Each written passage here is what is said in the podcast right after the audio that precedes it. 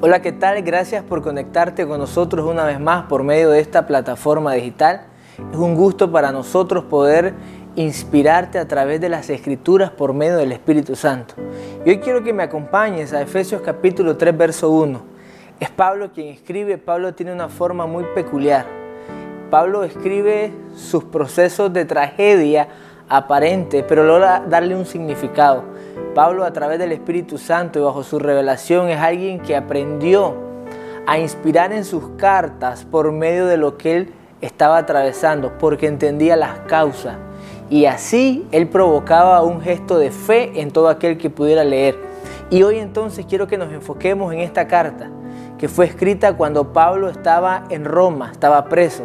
Se cree que era una prisión que en el día él tenía una libertad para andar bajo una cierta supervisión, pero en la noche estaba en una celda, pero estaba preso. Esa es la condición de él cuando escribe Efesios.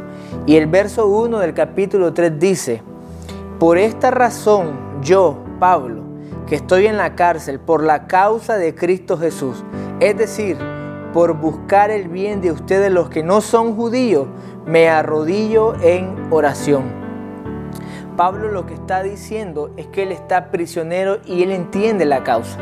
Él entiende la razón por la que él está atravesando esto. Y es acá donde él escribe no para que ellos tengan una conmiseración o una preocupación por él, sino para que tengan contentamiento, porque Pablo entiende la razón. Y esto es lo que te quiero hoy o este momento compartir. Hay muchas circunstancias que hoy las podemos ver de una forma cuando no entendemos la causa o la razón por la que estamos atravesando.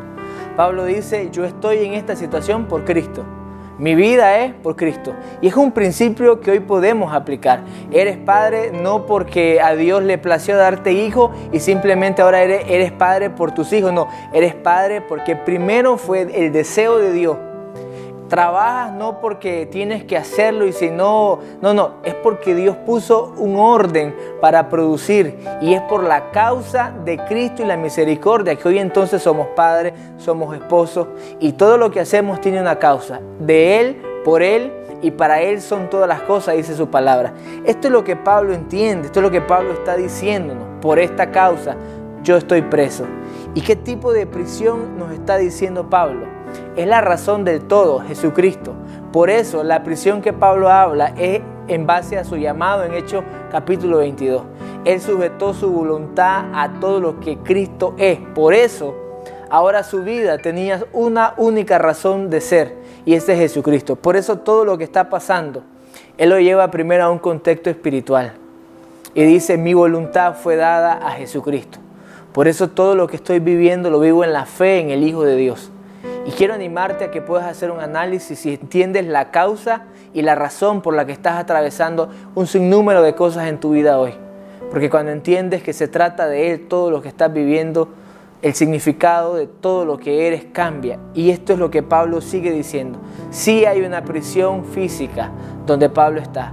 Sí puede ser que hayan procesos que están en tu vida que no, entiendas o estés en un proceso que diga, ¿Por qué? ¿Por qué? ¿Por qué? Pablo lo que aquí dice es el para qué.